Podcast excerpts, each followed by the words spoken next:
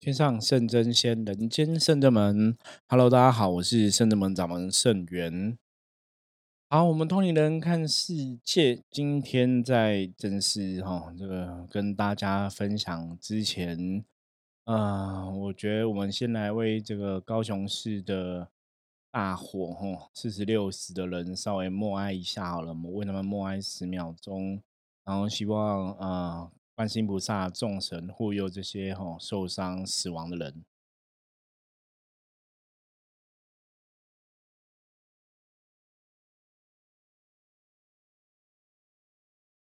好，我们祈请哈观世音菩萨，请圣人们的观音菩萨哈、众神阿弥陀佛哈，嗯，来地藏菩萨哈啊太乙救天尊。一同护佑哈，这个高雄城盐城区城中城大楼死伤的这些朋友啊，如果已经离开了，那不幸离开了，我们希望菩萨来带领，让他们早日往生西方极乐世界。那如果是轻伤的、重伤的朋友，嗯，希望观世音菩萨可以寻声救苦，有求必应，保佑他们哦，早日吼恢复健康，大事化小，哦，小事化无。本来今天是要跟大家聊另外的话题啊，可是因为我觉得这个新闻的死伤，坦白讲有点惨重哈，这应该蛮惨重的，然后看了让人家很难过。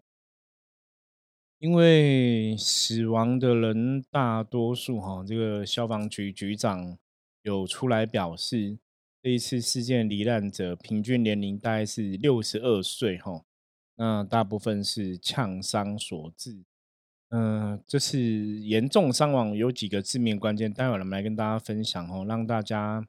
嗯，也许从一些经验，我们去趋吉避凶哦，不要不要发生类似的状况。说真的，我们有一些状况真的要去调整。那从这样的火警火灾的事情，我们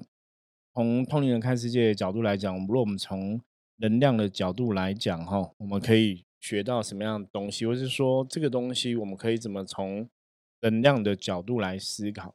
我我们先来看那个消防局长他说的，哦，造成严重伤亡，哈，这一次的严重伤亡有五项的致命关键，哦，那我们从里面我们再来讨论好了。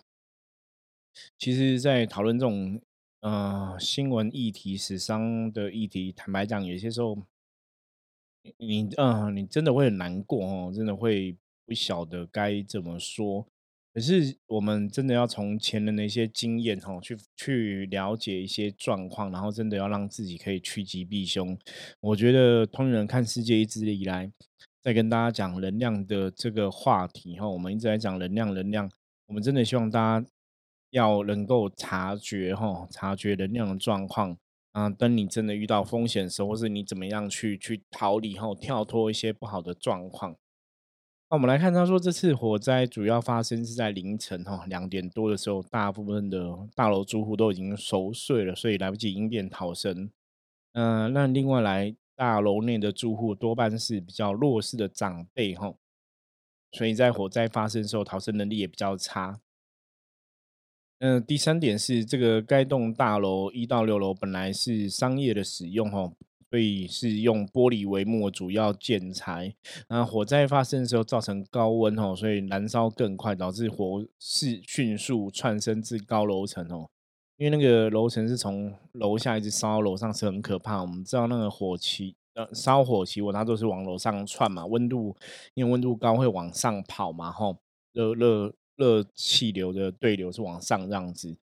嗯，这一栋大楼哈本来是住商的混合建筑哈。那到民国九十一年以后，因为商业部分哦，也就是说这个一到六楼就没有在使用，所以它也没有一些什么公安的一个哦，不用申报公安，那大家也没有去了解跟关注哈，变成说你政府也没有去去了解这个状况啊，所以它其实没有符合公安的部分，大家也没有去在意啊。我觉得我觉得这个是一个很大的问题哈，这真的只能有赖政府相关单位要好好去。呃，把关这部分的东西了。那因为它没有申报公安，它加上它里面其实放了很多哈杂物哈堆置物啊建材还有装潢，其实都不符合哈防验和消防的标准，所以火势烧起来后玻璃帷幕哦，跟挑高就让这个火场好像就一个火炉哦，那个火会一直往上灌哦，因为楼下它有空气助燃嘛。呃，大楼的楼梯间也堆满了成年的杂物哈，以致逃生不便，造成不幸的伤亡。啊，我我们来看这几点造成致命关键的原因哈。当然，第一点说是在半夜两点多烧，那这时候大家都熟睡，来不及应变逃生，这一点我们大概也没有什么可以讨论的部分呢，因为你这已经熟睡，比较不知道。但我觉得其实从有两个地方是比较重要的，一个是环境的部分哈。环境的部分，他说，嗯，因为一到六楼的部分，其实里面有很多杂物嘛，那楼梯间有很多杂物哈，这个部分是真的比较尴尬哈，因为我们在讲风水部分，曾经我们跟大家讨论过、分析很多次。我说，你如果真的不是很了解风水的话哈，我们知道哈，一般人生存嘛哈，我们人在生存，真的可能就是要阳光、空气、水，大家知道吗？哈，有阳光你才会有温暖，有阳光你才可以驱散一些。阴寒之气哈，所以阳光啊，哈，它本身就代表一种阳性的能量，对我们人来讲真的蛮重要。如果这个世界没有阳光，一直都处在黑暗之中哦，其实人的状况哈也会跟着变成阴霾哈，也会变得跟着比较没有那么理想。再来，我们讲空气的部分哈，因为我们人是要呼吸氧气的嘛哈。那空气里面有氧气的哈存在这样子，所以你在呼吸氧气的时候，这个空气有没有流通哈？气有没有流通？在风水学来上面来讲，其实气的流通啊哈，气有没有汇聚啊？这其实是最重要的一个部分。所以我有时候跟很多朋友我说，风水其实在看什么？他真的是在看能量的走向哈，在看这个气是怎么走，水是怎么流哈。所以你如果看得懂气的走向，看得水流的话，其实基本上来讲风水你一定会学得很好哦，因为它主要讲气跟水的一个作用。嗯，一样啊，你堆了杂物了，杂物其实本身哈，就是为什么我们有时候去客人家里，包括嗯，我们甚至没有提供进宅的服务嘛，哈，进宅本身就是把这个屋子的能量哈做一个清净跟整理。那能量这个东西，我们讲说，哦，这个世界上每个东西都有它的一个能量。大家不知道可不可以体会？我举个例哈，像我现在在录音嘛，哈，我录音前面有台笔记型电脑。那这个笔记型电脑，它基本上它也是一个有能量的东西哦。除除了说里面它有一些软体程式在跑，包括这个笔记型电脑的一个制作啊什么，它其实都是代表一种能量。那一般跟你个人比较有关系的能量是什么？哈，大家应该会可以想象，就是你随身在使用的手机哦。大家在用这个手机，因为都是你拿在身上、带在身上、放在包包里，它其实跟你的生活搞不好比你跟你的家人哦在一起的时间还更久。所以那个手机它会沾沾冷到你的能量，因为你在使用它嘛。所以它上面会附着你的能能量，大家知道吗？所以手机的能量状况哈，其实跟人能量基本上真的会有那个影响。早期我们其实在了解能量状况的时候，那时候我跟某一个师兄和一个朋友，我们就做一个实验。比方说，我们都讲说，如果你有灵气的话，哈，你有能量，你可以去做一些，比方说像宗教上有讲的什么灵疗啊，哈，这个能量的疗愈啊等等的。那逻辑上来讲，那如果手机坏掉，我们是可以去做灵疗，让手机。状况变好哈，以能量的角度来讲，的确是可以这样做了哈。那当然，你说实物上来讲，成效多少，那看个人的感受。为什么这样讲呢？因为我们讲能量角度，它是跟随于一个人的意念哈来产生。所以你在做这个事情的人，你当然你有个很好的信仰，或是说你很相信这个事情是存在的哈。你在做这个事情来讲，它上面就会有个能量存在。可是如果你是一个不相信这些事情的人哦，你在做的时候，其实你没有一个认知认同的一个能量存在，那自然这个负负面状况它就不会被你的正能量给消除掉哈，它其实就会维持在一个，因为你不相信嘛，不相信，其实你的能量它就不会产生那个作用哈。所以万事万物都有能量哈，所以为什么房子常常讲说你要整理干净、整理干净、打扫干净，它真的有它的一个道理哈。我们讲说这个秽物啊，哈，污秽的东西，污秽物杂物，你放在楼梯间，那成年之后就是年放了一年、两年、三年这样放哦，那累积很多年之后，其实那个负能量，那上面的灰尘有没有？你注意看的话，灰尘通常都是会越积越多啦。那我们常常举例，我们说灰尘啊，本身就是一种负能量的一个象征哈。在物品上面来讲哈，有一个灰尘，它会让物品变脏，然后它会继续去累积更多的灰尘哈，日久就会那灰尘会累积更多。那在我们放大来检视的话哈，回到人的身上。人的身上一样，我们常用灰尘来比喻人身上负能量哈。一般的负能量影响，可能在你的身上就像灰尘一样哈，的手可能走过去，哦，被一些沙子啊，被一些灰尘沾脏了哈。所以这个灰尘比较轻微，你可能拍一拍就可以处理掉，灰尘就会掉，这是比较简单的能量净化的一个方法。可是有些时候呢，灰尘有没有？它日积月累哈，就像我们刚刚讲成年杂物的这个部分。那日积月累的时候，这个灰尘就会越积越多，越积越厚嘛。后到后来，你可能不是说我我手拍一拍它就会清掉，你懂吗？你可能要更多的机节做，你可能要拿，比方说拿什么拿刷子去刷，或者拿刮板去刮。所以杂物累积灰尘更多，那同时在象征它的负能量是更多的。所以你堆满了很多负能量的地方，它整个状况磁能量磁场就会不好。你知道吗？那另外一个部分说，对，其实这边住都是年纪比较大的朋友哈。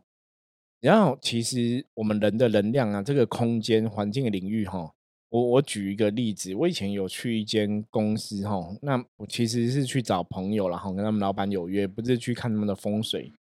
那进那间公司的时候，我就觉得很特别哈，那间公司就是其实是很有名的科技公司哦。那挑高很高哈，在信义区那边挑高很高，然后就是因为挑高很高的关系，所以它的灯光哈就没有那么亮，你知道吗？挑高我忘记那，反正我我已经忘记那太很很久前了，就挑高很高，所以它灯就不是那么亮。那整个办公室超大很大这样子哈，你进去又觉得因为大家都在低头哈埋头苦干在做自己的事情嘛哈。在忙自己的工作上，所以也没有很热情跟你打招呼。后来我有我去另外一间吼，就是公关活动公司吼，他们就是跳高没有那么高，可是它灯光蛮多，所以是很明亮的。那里面人是很热情的，所以你一去那个地方，你就觉得哇，这个地方工作是充满朝气，你知道吗？那前面讲那一家，就是你觉得那边就是那种很沉闷哈，嗯，很沉闷的一个感觉。那这个在讲什么？这个其实就是一个地方的一个能量状况。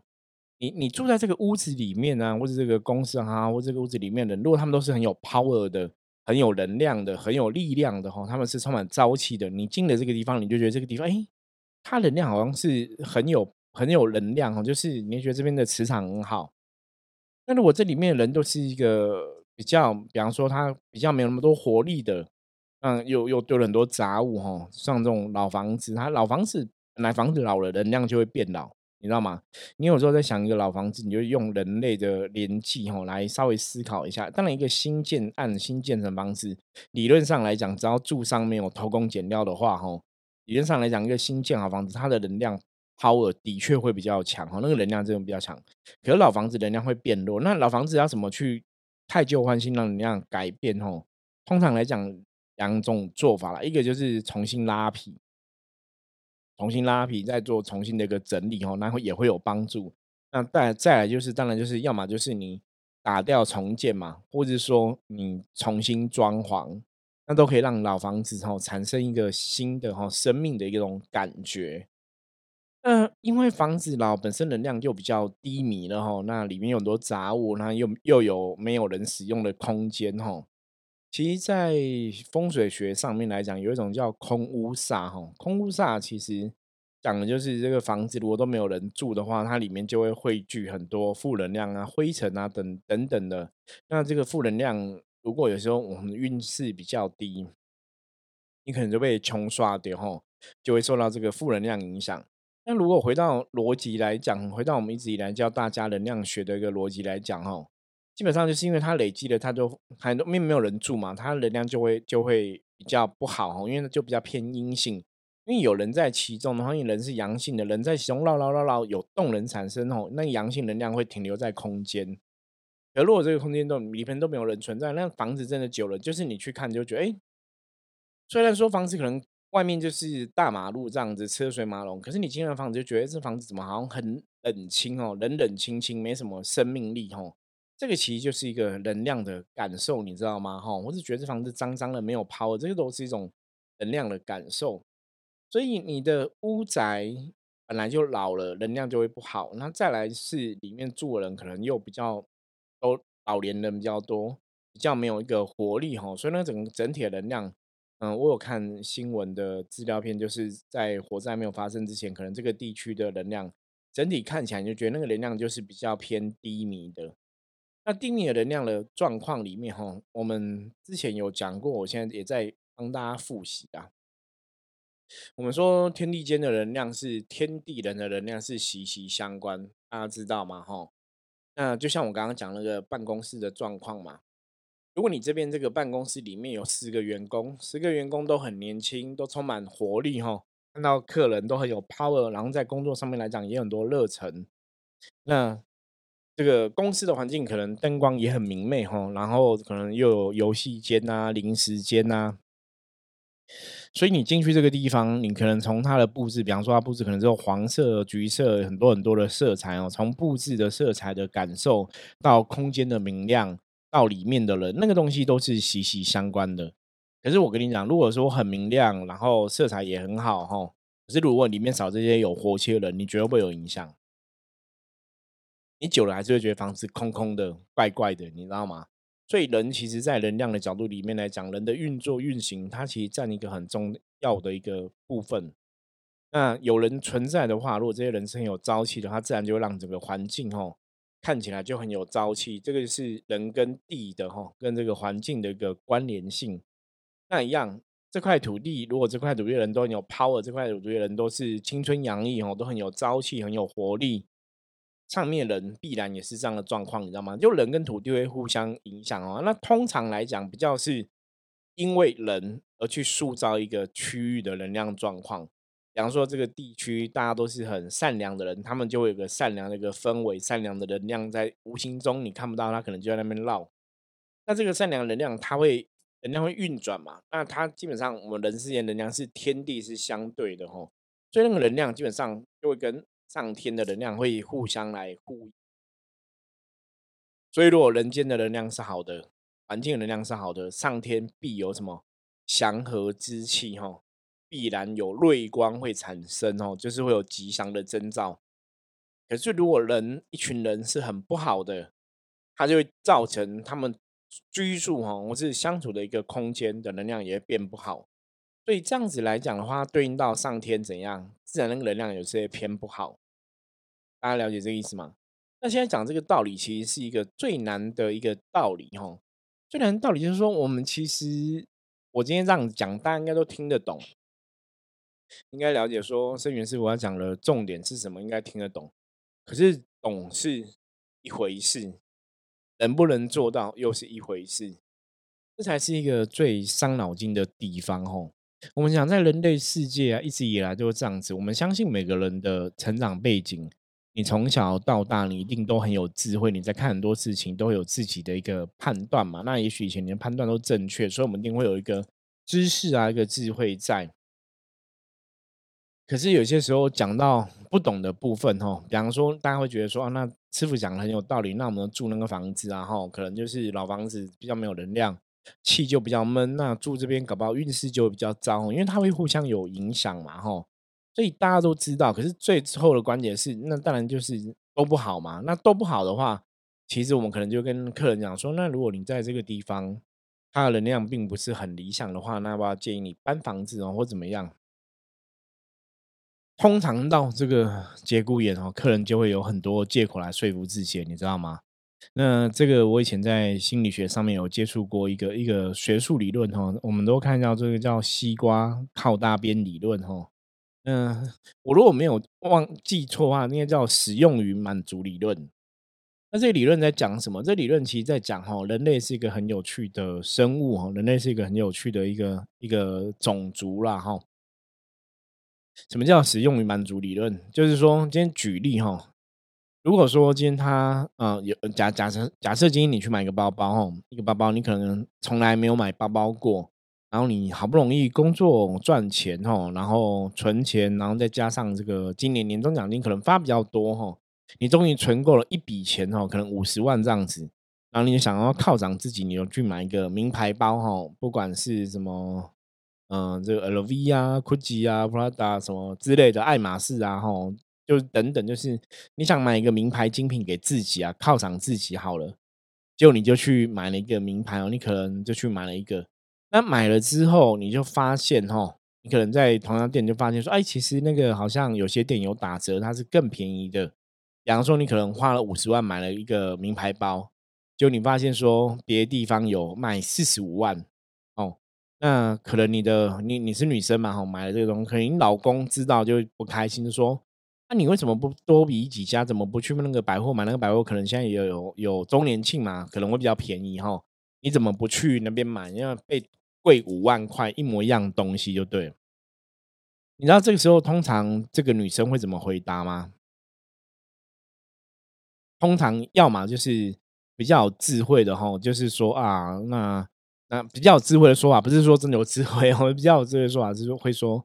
啊，那我跟你讲，其实哦，我知道对那个可能便宜五万没有错。那我在这边百货公司买，是因为我我喜欢这边的客服人员哦，我觉得这个人这个服务人员比较好，所以售后会比较有保障哦。就是售后的话，可能以后什么东西他也会有一些服务啊，所以我是买服务，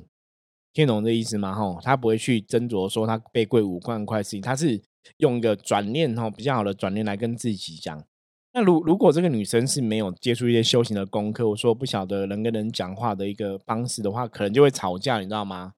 就说啊，我买就买了，你干嘛念？嗯，你干嘛一定这样？反正就买了嘛，啊，就买就五贵五万就贵五万呐。啊，我当初就没有看那一家，我不知道那家周年庆比较便宜啊什么的，然后就会吵架，有没有？哦，所以通常啊，我们在讲这个东西，就是那第一个第一个状况是比较容易发生的状况，就是。他会说服自己，嗯，使用与满足理论讲，就是说，因为这个东西他买贵了，可是他会给自己找一些理由，说服自己说，其实我没有错，我做的是对的，因为我是买客服人员的服务。你了解意思吗？所以我现在讲这个问题，就是人类一直以来都是这个样子，就是当他真的遇到事情的时候，都会有给自己很多一个理由，哦，会给自己很多理由。然后跟自己讲说，是因为怎么样怎么样怎么样，所以他们才怎么样，所以不是他们的问题。所以如果今天说哈，我们也知道说老房子里面都是一些老人住，然后东西都乱摆，它的磁场能量不好，所以你住里面不代表住里面这种房子一定会发生火灾哦。大家了解吗？可是住里面这种房子，它本身的运啊，因为你的环境会影响到你个人的状况嘛，它的确会受到一些影响。大家了解这个意思吗？那如果你这不了解，是我们从一个更现实的角度来看嘛？你看那些真的经济能力比较好的朋友，他们会住这样的地方吗？不会嘛？那你可能会讲说，师傅他们都是因为经济能力比较好，所以他们当然去住更好的地方啊。对啊，没有错是这样子啊。所以那些人为什么都一直在高点？因为他们在住更好的地方，他们运也会更好，让环境整理更好更好。可是住这种地方一定都会很衰很不好吗？其实也未必啦，只是说这种地方它本来的能量就是比较停滞的，你知道吗？哦，所以如果说你知道你你在你的环境是这样的环境，我们可以怎么做让自己趋吉避凶？一个来讲的话，要么就是我改变环境嘛，我把这个大楼楼梯间不要堆成年杂物哈，让楼梯间还是要维持一个基本的逃生，还是要顾好，然后要把这个大楼部分哦，如果说楼下那个空屋就比较尴尬，那希望如果不是空屋的话就。还是要有人气进出啊，甚至你还是不是整栋楼，我们可以来来发起大家捐钱来打扫哦之类的哦。那当然这只是一个说法，这这个说法其实重点不是说我要求说大家一定要这样做，或是说我针对高雄市的这个大楼这样说，而是说我们说类似这样的一个老老房子、老公寓、老住宅，它其实都会有类似的一个状况。所以当这种状况存在的时候，你要怎么让这个状况哈？可以调整跟改变，甚至趋吉避凶。甚至我们来讲说，当你学了能量的道理之后，你真的把它落实在你的身上，哈，生活上，你才能得到它的加持跟帮助嘛。而不是我们学了，我们懂了，可是我们其实用不出来，那那这样就很可惜，大家知道吗？所以啊，还是一样哦。最后回到这个新闻的主题哦，还是觉得很难过哦。很多长辈在边过世哦，那过世之后要处理哦。基本上来讲，因为他们当初被被火烧死的或是呛伤的，他都会有一些痛苦的印记在这个地方哦。所以，如果客观来讲，边假设有客人问我，我们就是讲这个客人问，说：“师傅，我这个地方发生这些状况，哦，那住这个地方好不好？”坦白讲，我都会说这个东西不用算哦，你直接搬离离开好了吼。因为那边因为有些人死伤吼，那死伤之前有痛苦发生哀嚎，因为新闻都有讲到吼，所以他会留下一些负能量在那边吼啊。那这个负能量，如果之后没有请专业的法师啊、老师啊、师傅去。处理哈，去超度啊，甚至去把这个负能量给净化掉。那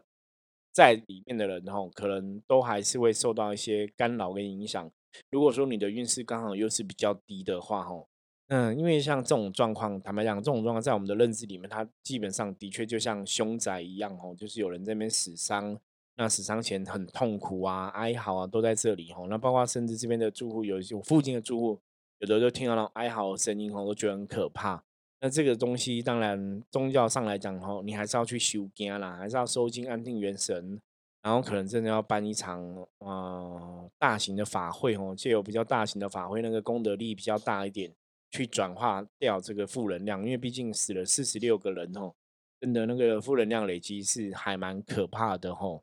所以希望大家。了解哈，我们该怎么样让自己的环境空间变得能量比较好，然后让我们不要受到环境空间负能量的影响，让我们的能量哈也可以维持在一个比较好的状况。也许真的我们有些时候遇到风险的话，就比较容易趋吉避凶。OK，好，我们今天分享就到这里哈。那大家对我们今天讲的话题，如果有不了解的，嗯，或是想要更深入探讨的，欢迎都可以加入圣者们的赖跟圣元我哈取得联系。好，那我们今天节目就到这里了。祝福大家都可以一切平安吉祥，我们下次见，拜拜。